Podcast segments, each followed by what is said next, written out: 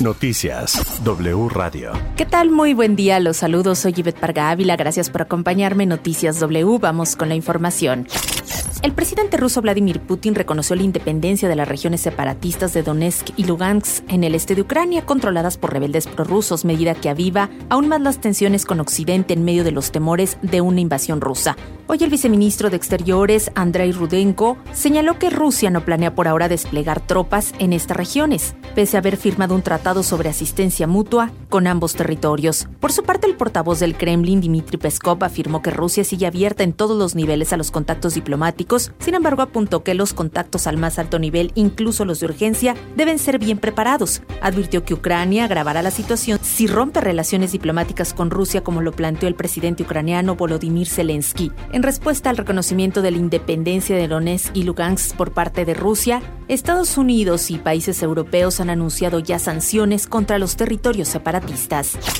En temas nacionales, el director de Baker Hughes para México y Latinoamérica, Bob Pérez, aseguró que luego de revisar los contratos que la firma tiene con Pemex no se encontró ningún conflicto de interés tras realizar una auditoría interna y externa. Deslindó a la firma de las decisiones tomadas por Kit Schilling, dueño de la casa en Houston que rentó Carolina Adams, esposa de José Ramón López Beltrán, hijo mayor del presidente López Obrador. Detalló que Schilling trabajó en el grupo de Norteamérica, pero México no forma parte de la región asignada a este grupo y salió de Baker Hughes en diciembre del 2019. El contrato de arrendamiento se firmó con un tercero con el que Schilling afirmó no haber tenido ningún contacto o relación previa. Claro que la firma no es dueña de la casa y no tiene ningún control o injerencia sobre este inmueble.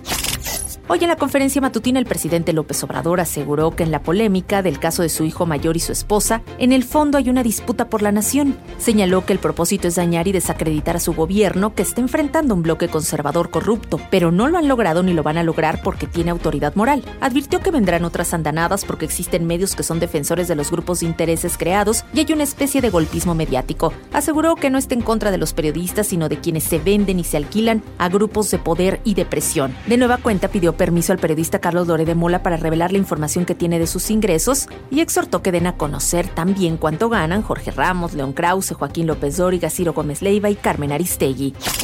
López Obrador reprochó otra vez a Estados Unidos por un supuesto financiamiento a opositores. Lamentó que el gobierno estadounidense no cambie su política exterior y que sigan practicando la misma política de hace dos siglos. Acusó al senador estadounidense por Texas Ted Cruz de ser un metiche y un chueco. Esto por inmiscuirse en temas del gobierno mexicano, auspiciando la discordia. Pidió a los ciudadanos de Estados Unidos y a los paisanos no confiar en él.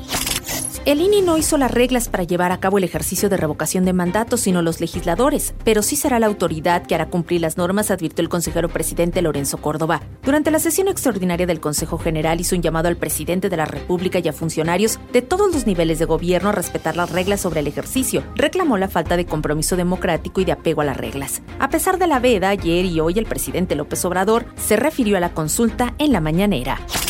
La diputada federal Celeste Sánchez Romero del Partido del Trabajo de 32 años fue encontrada ayer sin vida dentro de su departamento ubicado en el centro de Durango. La Fiscalía Estatal informó que la necropsia apunta que la causa de muerte fue una broncoaspiración y no se encontraron elementos que hagan presumir un acto de violencia contra ella, pero la indagatoria continúa abierta.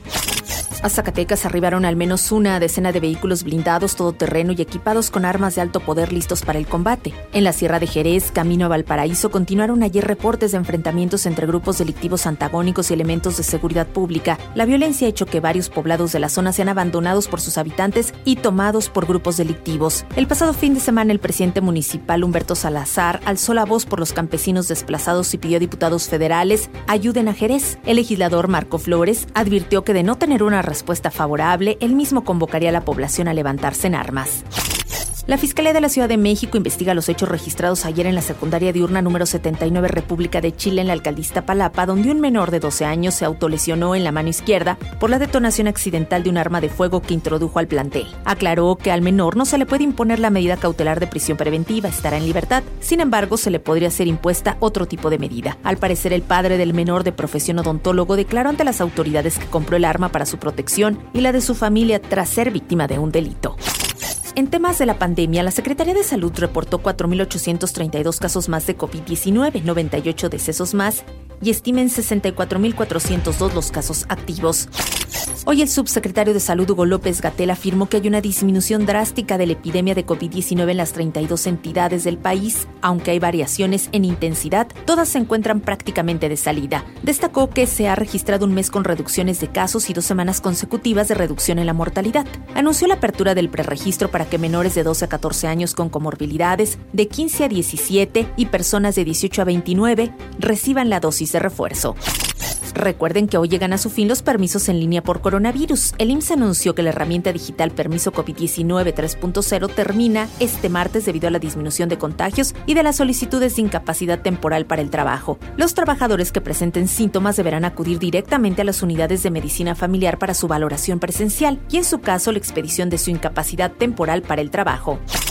Las personas contagiadas de COVID-19 ya no se verán obligadas a aislarse en Inglaterra a partir del próximo jueves, anunció el primer ministro británico Boris Johnson. Esta medida es parte del plan para entrar a una etapa de convivir con la COVID que incluye la eliminación de todas las restricciones legales para luchar contra la enfermedad. La Corte Constitucional de Colombia aprobó la despenalización del aborto en el país. Se permitirá la interrupción voluntaria del embarazo hasta la semana 24 de gestación, lo que ha sido considerada una decisión histórica. Hasta aquí la información por hoy en el Panorama Nacional. Que tengan un excelente día. Soy Yvette Parga Ávila. Hasta mañana. Toda la información en wradio.com.mx.